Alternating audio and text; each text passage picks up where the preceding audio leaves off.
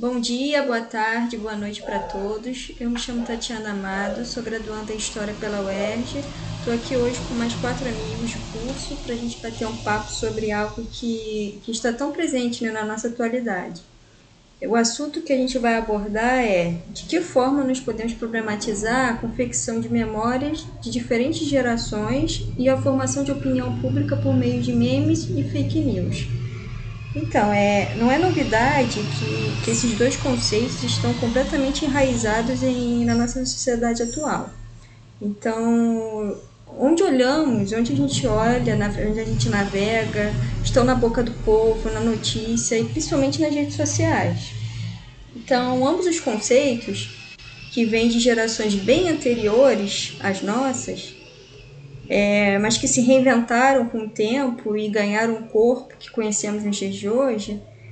É, então, assim, só para começar a fazer, vou começar fazendo uma breve introdução é, eu gostaria de falar um pouquinho só sobre o primeiro conceito aqui mencionado, que são os memes. Então, é interessante a gente dizer que o conceito de meme ele vem datado de um momento muito anterior à internet. Ele vem lá da década de 70, sendo criado por um biólogo chamado Richard Dawkins, e ele era usado basicamente para definir a ideia de uma unidade de transmissão cultural ou uma unidade de imitação. Portanto, a gente pode dizer que o meme é tudo aquilo que pode ser imitado. E de uma maneira como da maneira como Dawkins colocou, descreve, né, a grosso modo, o meme é uma espécie de gene da cultura, é, a ideia é que, assim como nós, que temos os genes que carregam as informações biológicas, de organismo para organismo através das gerações, é, os memes são responsáveis por carregar é, as nossas ideias e as ideias, os pensamentos, e, esse pelo menos era o conceito original né, do, do biólogo Dawkins. Mas a ideia é, era de dar conta, é, enfim, a ideia era de dar conta de um processo de reprodução social e cultural que a genética em si por si só não conseguia resolver. E o que aconteceu a partir disso? Aconteceu que na sequência, em especial nas décadas de 80 e 90, o conceito vai sendo apropriado por uma outra, uma, uma outra série de outros teóricos do campo da psicologia, da filosofia, e em meados da década de 90, ele passa por uma significativa reapropriação, que é dada por usuários nativos de comunidades virtuais que passaram a entender é, esses memes como aquela prática que eles faziam compartilhar conteúdos. Claro que na, isso na época dos anos 90, os, esses conteúdos eles eram limitados a apenas imagens e alguns links, né? Então a gente acaba saindo do, daquela ideia original de Dawkins, né, enquanto uma unidade de transmissão cultural, e chega a ter a noção mais próxima da concepção do que é o atual meme da internet de hoje. E é, esse percurso, é, a gente pode dizer que ele é relativamente longo e também, como eu disse anteriormente, passa a ser apropriado por uma série de outros campos, sendo, por exemplo, um deles da psicologia, e existe uma psicóloga chamada Susan Blackmore. Ela é autora até de um livro chamado The Meme Machine, que na tradução seria A Máquina do Meme. E ela vai dizer que os memes podem ser, podem ser lidos como melodias, como bordões, moda, vestiário. Pode ser entendido, pode ser entendidos também como canções populares, é, folclore de modo geral, tudo que a gente entende como modo de fazer e modo de saber que podem ser reproduzidos de gerações para gerações através das memórias e as narrativas podem ser podem serem lidos como meme. Então é nós vemos, nós vemos aqui que o meme por si só já se tornou basicamente uma ciência e vem sendo estudada cada vez mais por teóricos e profissionais de diversos campos e que serve como parâmetro de memórias de diferentes gerações. Por exemplo, é, Rodrigo, qual foi o primeiro membro da sua vida? Boa noite, né? Na verdade, boa tarde, bom dia, boa noite também. Eu sou Rodrigo Teles, é, colega da Tatiana aí da, do curso de História da UERJ. É, a gente está com esse desafio aí de problematizar, analisar a questão de confecção de memória por gerações é, por memes e fake news, né? Assim, o meme da minha vida, se a gente levar a grosso modo é, essa transferência de cultura, pode ser a questão de é, alguma música, uma primeira que eu possa ter uma lembrança, que é o ato de, simples de replicar alguma coisa que é, é, independe da minha genética. Acho que a introdução da Tatiana é muito boa nesse sentido. E leva a gente a pensar, né, já que a gente está aqui na área de história falando sobre isso, sobre a historicidade desse fenômeno. É, porque se você parar para pensar, a gente está conversando aqui de décadas de 70, década de 1980 e 90 do século passado, onde a gente não tinha a internet popularizada, né? Então, é, uma primeira dissociação que a gente tem que fazer é que memes existem por causa da internet. É, a partir daí, eu acho que cabe a gente colocar aqui à mesa que eles são mais impulsionados pela internet. Então, a internet, na verdade, ela funciona como um grande instrumento de difusão dos memes, né? É, não à toa, o Dawkins ele faz uma analogia com a mime, é, mimimesis, é, eu acho que é isso, do grego, né? Depois vai, vir, vai dar origem à mimética, né? É, e que em 80 é, para 90, a Suzy Blackmore, junto com o Daniel Dennett, que, se não me falha a memória, é um geneticista também, é algo da genética, eles vão, em analogia à genética, criar a memética, né? que é essa ciência que a Tatiana está falando aí, que é, faz com a, a, muito mais análise é, e certa propriedade do que esse papo aqui que a gente está fazendo já. Portanto, desde antes da internet ser essa, esse fenômeno né? mundial e em especial brasileiro. Né? É, não, a gente não é o mais populoso do mundo, mas em uso de internet está é, tá sempre ali no pódio. É curioso isso, né? a cultura, né? como é, fica também. Né? É, Para trazer algo histórico que a, ajuda até a justificar a gente estar tá olhando para esse tipo de objeto, eu queria trazer uma recomendação de um livro, né, uma biografia, que é do Legoff e do Pierre Noir, que é História e Novos Objetos. Né? É, eles, eles, versam exatamente sobre isso, sobre a, abor, é, desculpa, história novas abordagens. Né? Eles é, versam exatamente sobre isso, sobre novos objetos da história, né? capazes de ter a própria historicidade e interferir na cultura social das pessoas. Né?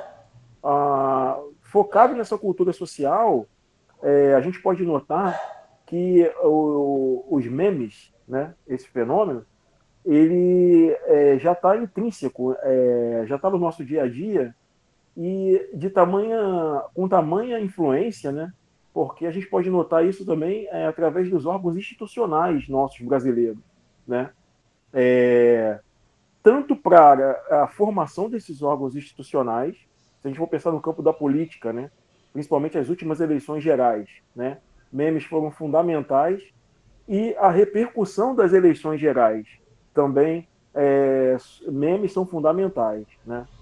Ah, na verdade, numa sociedade em que ah, há uma cultura muito forte da parte pelo todo, os memes aí uma parte meu aí, né, abrindo parênteses, eu acho que ele vem bem a calhar é, porque ele faz a síntese de muitas coisas que seriam complexas.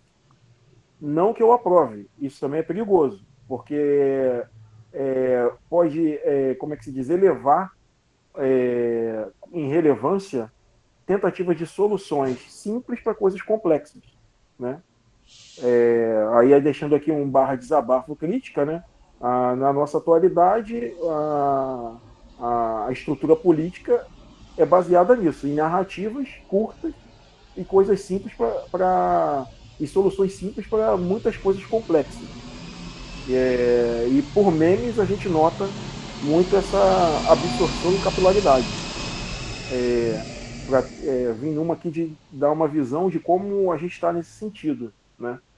É, não sei agora se de repente o Gabriel ou a Josi. Então, é, pegando um pouco o gancho que você está falando, Rodrigo, É, eu vou falar aqui um pouco sobre um artigo bem interessante do Wallace Almeida, que é de memes a fake news, né? O desafio de uma pesquisa formação na cybercultura. Foi a Tatiana que mandou lá no grupo e tal. E você estava falando aí sobre nas últimas eleições, né? Como os memes, eles. Ah, esqueci de falar meu nome. É Joselane Martins. E eu sou graduanda de História também. Parei no meio para falar. Mas é, você estava falando sobre como os memes eles influenciaram nas votações, na nossa democracia nos últimos anos, né? Como os últimos. Desde 2014, na verdade, que já tem essa enchente de, de memes, tudo mais na internet. E aí esse artigo ele fala de memes a fake news, desafios de uma pesquisa formação na sabercultura. E ela, ele fala sobre educação online e eminente necessidade de formar docentes para atuar com as mídias em tempos de de tantas mentiras, inverdades e fake news que são espalhados, né? É, aplicativos como celular, assim, no Facebook, no Twitter, tem uma avalanche de desinformação, né? Que podem ajudar a potencializar a autoria e a aprendizagem colaborativa. Quando a gente aprende a mexer nas redes sociais, quando a gente ocupa esse espaço também, a gente meio que desmente um pouco sobre o que vem sendo falado. Por exemplo, nessa pandemia, é, tinha muito fake news, né, sobre o Covid-19 e tal. E aí você vê que teve uma avalanche de cientistas na internet falando sobre a Covid e colocando a verdade e potencializando a aprendizagem de verdade, né? Um olhar mais pedagógico, com empoderamento. É isso. Gabriel, quer falar alguma coisa também? Eu posso falar. Oi.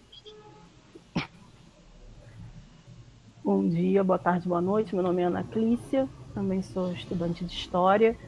E é, como referência, eu estou utilizando o texto do professor André Lemos, da Faculdade de Comunicação da Universidade Federal da Bahia, que é Os Sentidos da Tecnologia, Cybercultura e Cyberdemocracia. É interessante a gente pensar em como é, é importante a gente fazer uma historicização dos termos, né, dos conceitos, e assim caminhando para uma desnaturalização das coisas, porque é, se a gente for perguntar no, na, na, a qualquer pessoa o que seria um meme, acredito que ninguém imaginaria que é, o, o conceito de meme, a palavra meme, tem toda essa historicidade, como a Tatiana citou, é, não é um conceito que surge com a internet, e sim um conceito que tem a sua história, que tem é, todo um estudo científico né, é baseado, e é muito interessante a gente analisar isso e perceber a importância do estudo da história, né, a importância da historicidade, a importância de, da gente desnaturalizar as coisas e buscar um, um porquê delas, né, um motivo de onde vem e como surge, enfim. E o professor André Lemos, ele fala uma coisa muito interessante no artigo dele, que é como a internet, como o advento da internet, o surgimento das redes, ele acaba traduzindo o mundo que a gente vive é, para esse lugar, que é no, no através né, da, da, tecnologia da informação, enfim. E como é, tudo que acontece no mundo acaba sendo levado para lá, como a lógica de produção, como a cultura. E os memes nada mais são do que é, uma, uma manifestação desse, desse tipo de análise que o professor fez, né? Eles, os memes acabam constituindo o nosso cotidiano. Eles demonstram é, como a nossa vida, vida acontece no cotidiano, é, as questões que as pessoas estão mobilizando naquele momento. É, a gente pode até fazer uma analogia, por exemplo, como os livros da história da vida privada, né, que nós utilizamos não só na história, mas para fazer uma análise do, dos períodos passados e, por que não, daqui a um tempo, um historiador, um pesquisador, um cientista, enfim, pode utilizar o meme também para analisar como se dava o nosso cotidiano, como se dava as nossas, os nossos questionamentos, as nossas reflexões, é, a nossa vida é, no, normal, né? Nossa vida é, é, funcionando de maneira ordinária ali no dia a dia. Eu achei isso muito interessante. E o professor também cita a transformação da esfera midiática. E se a gente for pensar, por exemplo, a, a mídia, né, o que era vinculado como notícia e a maneira de influenciar as pessoas, ela era é, obtinha um monopólio né, de controle de a mídia de massas, no caso.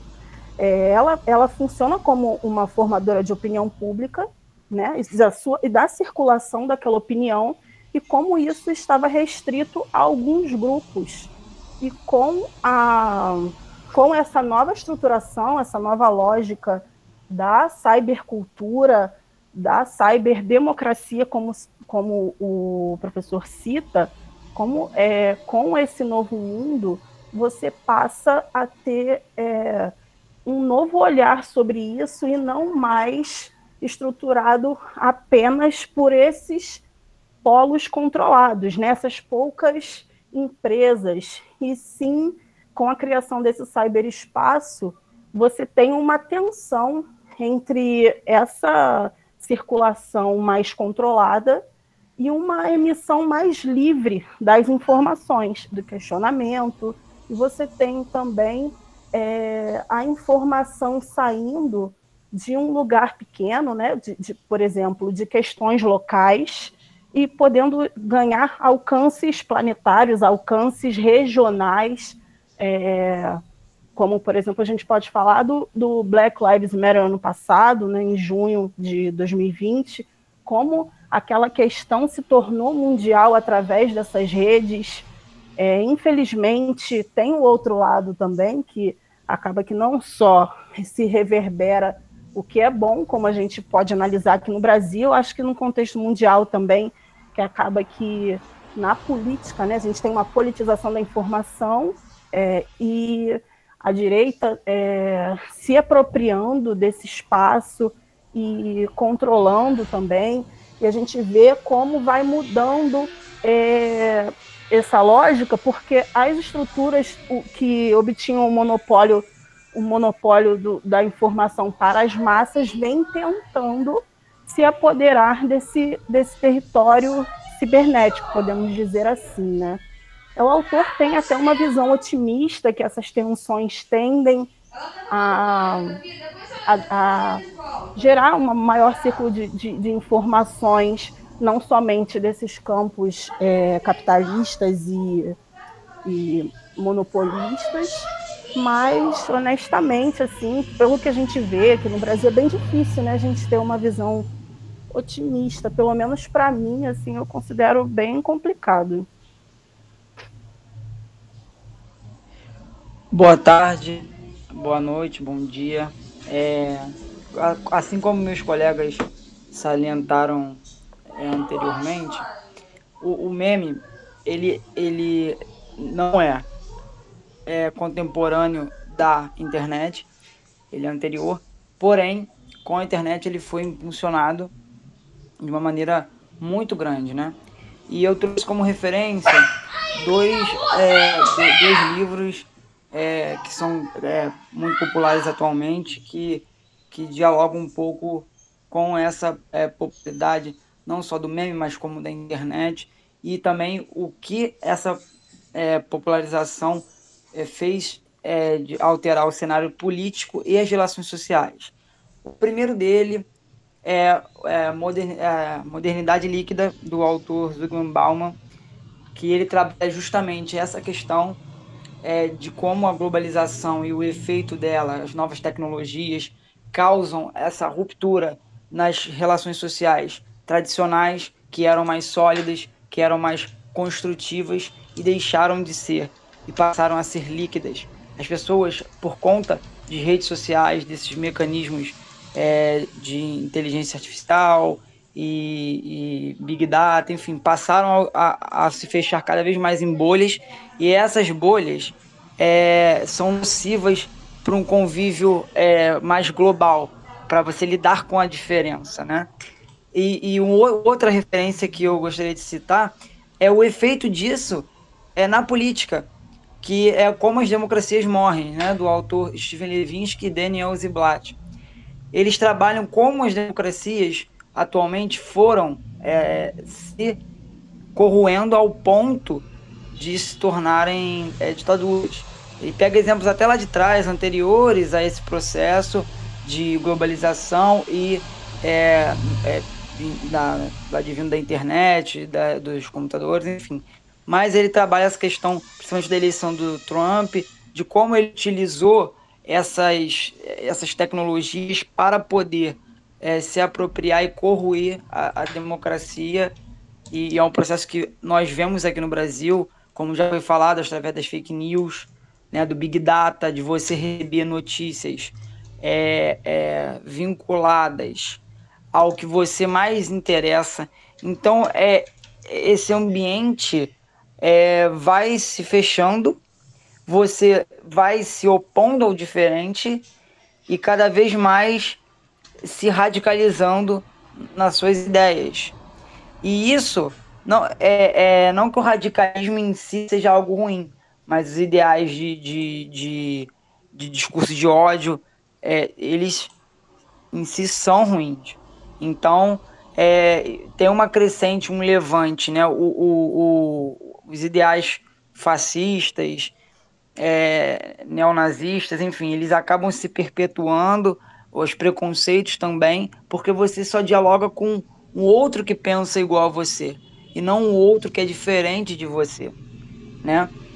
E, e, e, e também eu gostaria de citar brevemente é, a questão da memória, né, do autor é, Pollack, Michel Pollack, que ele trabalha a constituição da memória, né?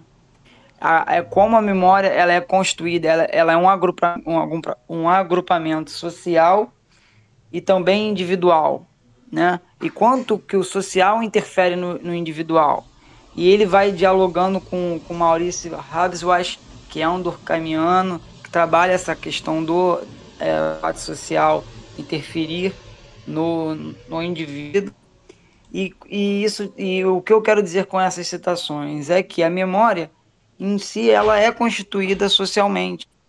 E, e, e quando o seu social ele está simplificado na, na sua bolha, na sua no seu ambiente que você é mais confortável e você não dialoga, você vai criando mundos paralelos diferentes e aumentando a tensão e, consequentemente, é, a, a, a, a, o atrofiamento do Estado democrático de direito, porque você passa a não aceitar o outro o, e, a, e a democracia em si é a convivência com o diferente. E esse processo todo vai se se desmantelando e entrando em colapso através do, do da fake news, através desse, dessa, dessa cultura, dessa cybercultura que já foi citada, que, que acaba tendo esse processo negativo. Mas também, só para não, não, não ficar com essa, com essa percepção que é algo é, extremamente ruim apenas, é, a internet ela se mostra como um veículo de, de propagação de ideias também super importante. Haja vista, por exemplo, Primavera Árabe, que, que você consegue reunir uma quantidade de, de ideias e de pessoas de forma mais rápida. A propagação da ideia, né?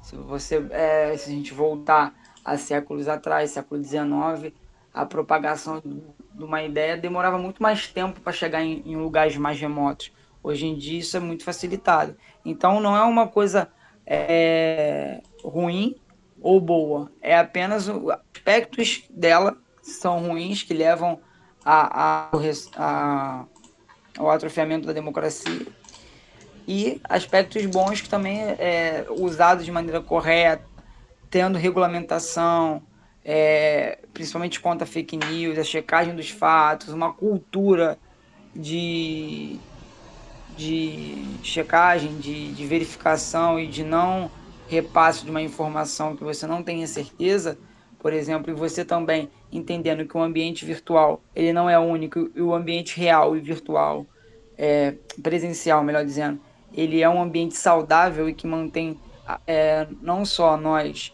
é, mais confiantes e com uma saúde mental é, é melhor, e também é, ajuda a gente a lidar com o outro, com a diferença, que é um aspecto muito importante.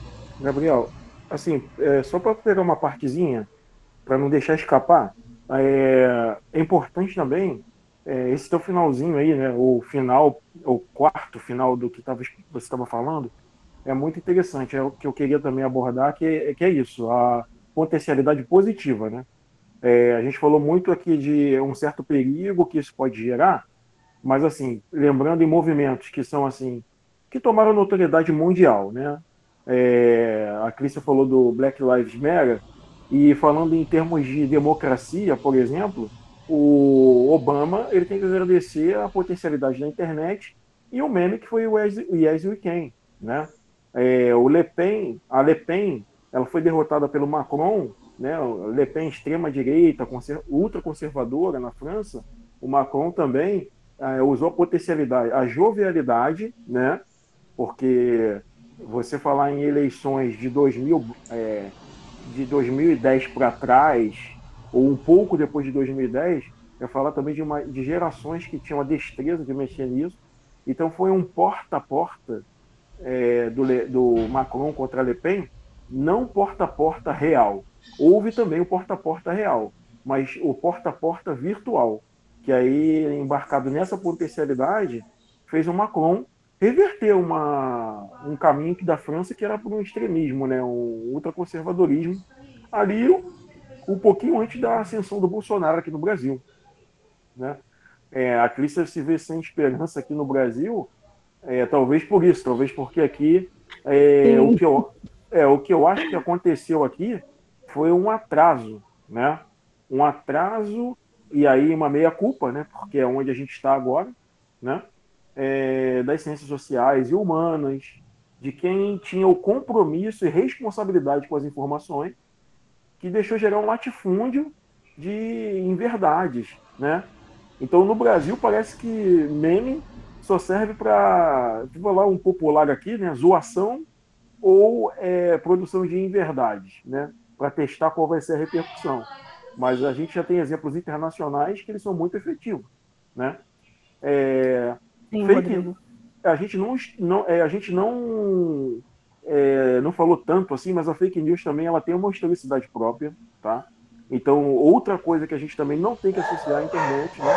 É, a fake news, um primeiro registro em termos jornalístico, e aí é, falar primeiro, todo, sempre, nunca, em história, é, daqui a 10 minutos aparece alguém e fala que eu estou falando mentira. Então, eu estou falando até que se tenha conhecimento no momento é algo de Chicago, tá? É, e uma coisa que foi utilizada para promover a venda de determinado jornal, né? Uma dica aqui que é fílmica, pode ser paradidática, é vocês repararem o filme Chicago, o musical. A hora do do do, da, do sensacionalismo que é feito sobre a prisão de uma das personagens e tal ali não à toa, no filme chamado Chicago, é exposto esse tipo de situação. Foi lá que, jornalisticamente, dizem que começou esse fenômeno. Né? É, era bom a gente trazer essa, essa informação para não parecer também que a gente só veio aqui malhar. Uma outra coisa que em Brasil, se a gente recorrer à história, que eu, e aí abrindo parênteses, não sei se vocês concordam, vou chamar para vocês opinarem. Mas, por exemplo, a questão do chargismo, né? Os chargistas, né? É, em uma época que tinham poucas pessoas que liam, a propagação do que se queria é, propor em termos de é, revisão, é, de reivindicação, se deu muito por charges. É, tinha um, um tabloide, um periódico que é O Malho, né, muito famoso na capital, que é o Rio de Janeiro, que é, tem uma profusão de charges e que você pode fazer uma viagem histórica sem que tenha produção de texto. Por exemplo, o que não quer dizer também que meme não tem que ter texto, mas é, a cultura imagética, que é o que dizem que temos agora, eu não vejo também como algo tão novo assim. Não sei se vocês concordam aí para opinar a respeito disso e sobre essa historicidade aí do tema. Sim, eu concordo muito com o que você fala sobre a questão da, da cultura imagética e da, do, da questão da charge, dela ser antiga, e também o quanto, eu, eu, eu falei lá atrás, você ratificou, né, o quanto é, a internet, ela, ela ajudou também em processos importantes, né, Verdade. Você vê também, para citar, um, citar um exemplo, é, aqui no Brasil, você citou o exemplo da França, para citar um exemplo do Brasil, o, o Guilherme Boulos, candidato a, a, a, vai ser candidato a governador de São Paulo, mas foi em, 2020, em 2020 candidato a prefeito de São Paulo, ele só chegou no segundo turno por conta de uma, de uma, de uma, de uma disputa que ele fez. Ele, ele, eu acho que eu considero que o melhor candidato à esquerda conseguiu é, entrar em disputa para o campo virtual porque em 2018 a esquerda foi massacrada pelo, pela direita, principalmente a direita fascista, é, assim, é, Gabriel, só, nas só eleições. Uma, só uma parte pequena. Foi massacrada, não. Ela inexistiu. Não sei se as demais colegas aí, eu, eu considero é, que inexistiu. ela inexistiu. E agora, inexpressivo, né? É, e agora que. Agora que eu digo agora, né? Quando a gente fala agora, pós 2018, né? É, que eu acho que a, a tartaruga está botando a cabeça para fora do casco. Essa é a minha visão. Enfim, não sei dos demais presentes. É uma coisa que eu me lembro muito de 2018 foi de falar do tempo de TV do Bolsonaro, né? Como se isso, assim, é, como a esquerda estava totalmente ligada nisso, né? Numa coisa que já estava se tornando ultrapassada, porque a disputa está sendo mesmo você for ver, como o Gabriel falou, o Boulos ele se apropriou, a gente via muito é, as manifestações através do Instagram Live, tudo que ele fez ali, é o Gabinete do Amor, é, o Café com Bolos, to, toda, uhum. toda a atuação dele na, na internet foi importantíssima e levou ele ao segundo turno, né? Assim, eu estou é, pessimista, acho que por conta, do, não sei, do contexto pandêmico, mas estou me animando com vocês. O, o Gabriel, eu, eu, você já citou também um pouco de Balma. Eu lembro que eu assisti, esses dias passando também pelo, pelos esses vídeos no YouTube de história e tal, tem uma uma historiadora que tem um canal, eu acho que se eu não me engano é Cantinho da História. Não sei se vocês já ouviram falar. É da já, já é da Ana Gisele, se eu não, não sei se é assim Gisele ou Gisele, não sei. Deve ser Gisele, porque eu acho que ela é meio gringa, não é? É, sim, ah, sim. É, é, e, ela, né? e ela faz justamente uma crítica sobre o conceito de Balma, sobre a modernidade líquida. Porque, just, falando já também um pouco da fake news e de como as notícias falsas, né, como as, a gente parece que está vivendo um retrocesso no Brasil, ela fala assim, gente, é, nós vivemos no Brasil e o Brasil ele é regido por aquela, é, aquela máxima onde muda-se é, muda-se muito para que muito permaneça o mesmo. Então, é, o Brasil, depois de 300 anos, de 300 e tantos anos de, de escravidão, e a gente vê, nossa, vamos acabar com a escravidão, então a escravidão acabou. E tipo, não, o sistema de trabalho se perpetua, as pessoas estão brigando toda vez que a sociedade tenta avançar e superar esses métodos. É, é, a, a, a, gente vê essa, as relações do, do, de poder né, desses ditos conservadores e eles vêm, eles esmagam qualquer, qualquer forma de, de você tentar modificar qualquer coisa. Então, é, não há nada de líquido nisso, entendeu? É, essas tradições, por, por, no sentido da, é, da palavra, elas brigam, brigam, brigam e se permanecem. Então, muitas dessas coisas que estão acontecendo agora, como por exemplo a extrema-direita que saiu do esgoto, não só do Brasil, como na Europa, nos Estados Unidos, então como eles se veem? É, eles têm uma memória coletiva que vem dessas tradições todas e nós não e não vão lembrar do mundo da mesma forma que nós lembramos hoje.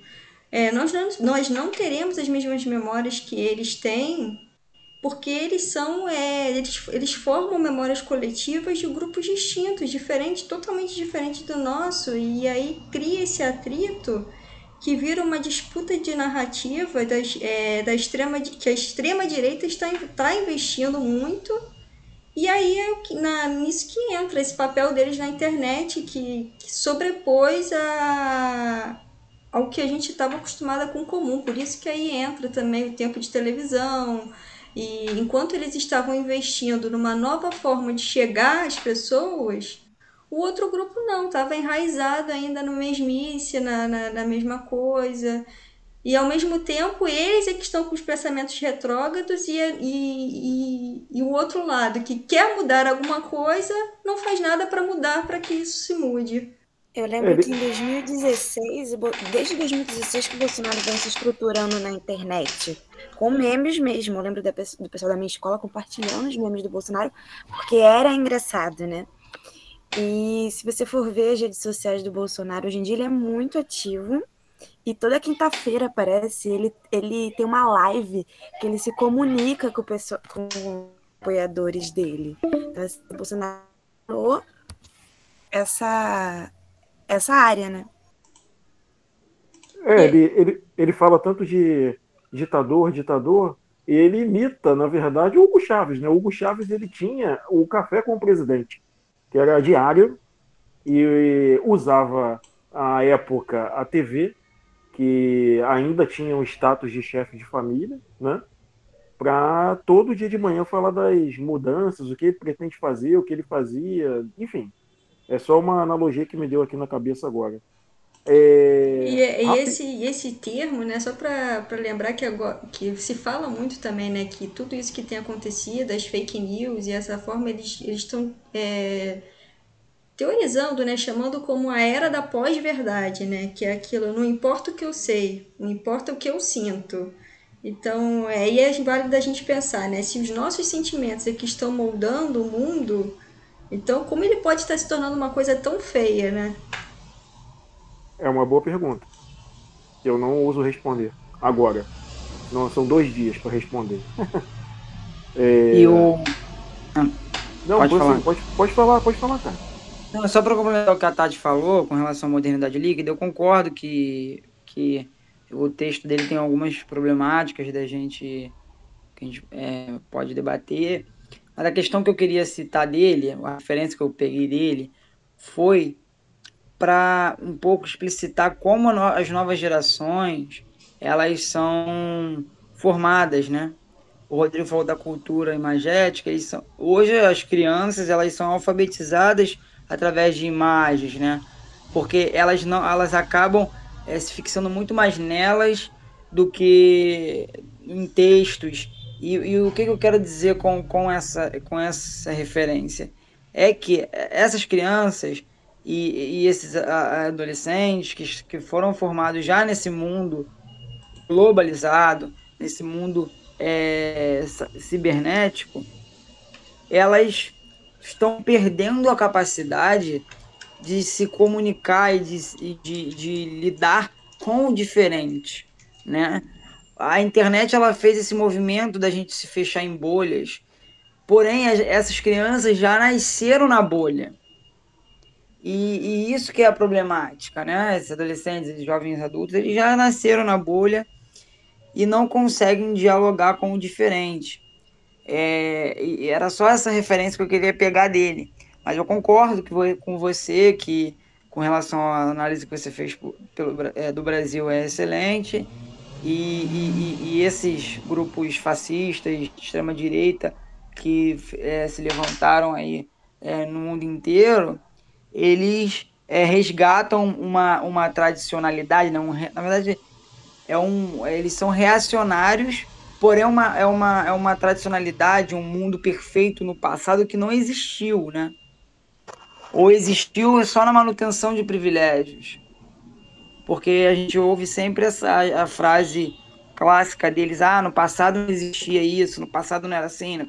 Não, no passado existia, sempre existiu. A, a sociedade ela, ela, ela vai se alterando, mas as coisas, certas coisas se perpetuam e, e ou então ganham novos vernizes. Mas eles sempre remetem a um passado que, que seria é, glorioso, mas é um passado que muitas vezes é, é um passado inventivo, né? E é isso o, o comentário. Bom, é, a, a, gente já está um tempo considerável aqui no papo, né? E para não ficar muito extenso, é, eu ia deixar também é, uma breve conclusão, que não é conclusão, que na verdade é uma reflexão, né? É, a gente falou muito aqui e usou muita referência né, de memória, né?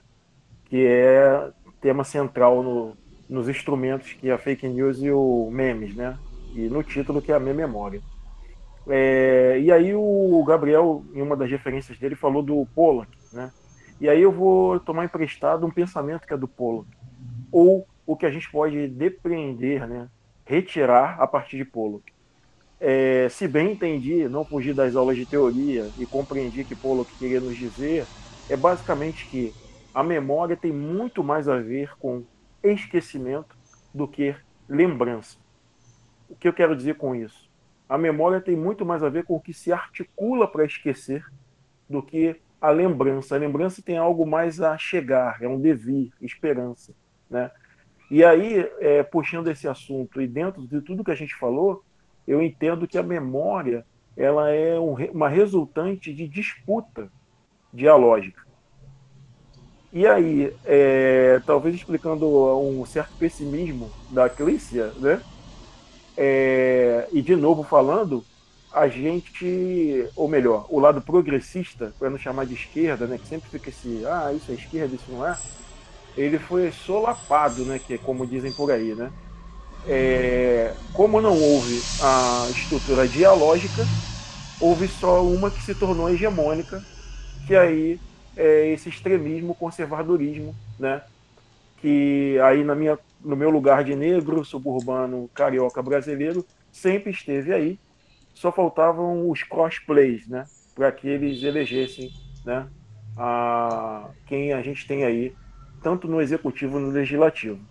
Era esse a minha visão e não sei se alguém tem algo mais a dizer aí. A gente pode encerrar e, se for o encerramento, agradecer ao professor Francisco, né, Francisco Souza, que abriu a possibilidade, né, uma alternativa da gente é, fazer uma avaliação. Isso aqui é um resultado de uma avaliação do, da disciplina Laboratório 2, um tanto ousada, né, um tanto fora dos padrões, mas acho que é muito importante e já nesse campo de predominância nessa área que era inexplorada pelas ciências sociais. Era isso aí. E um prazer estar com vocês, sempre papeando aí, pessoal. É, eu prazer também queria. Foi meu. Prazer também. Mais foi... otimista. Eu também gostaria de agradecer ao professor pela oportunidade, né, da gente estar tá tão aberta assim, da gente poder escolher e a gente escolher um tema também que está tão presente no, no, no, nosso dia a dia, tanto virtual quanto, principalmente no virtual, né, nesses dias de pandemia que a gente só pode se encontrar virtualmente, está vivendo mais no mundo virtual do que no presencial, então esse tema foi imprescindível. Então, obrigada ao professor e obrigada a todos os membros aqui do meu grupo. Valeu, Tati. Valeu, gente. Valeu. Tchau, gente. Quero agradecer. Faço da, da, das palavras dos meus colegas as minhas com relação ao agradecimento do, ao professor Francisco pela oportunidade e agradecer muito a vocês também por, por, por me ouvir e, e propor esse debate incrível. Obrigado, gente.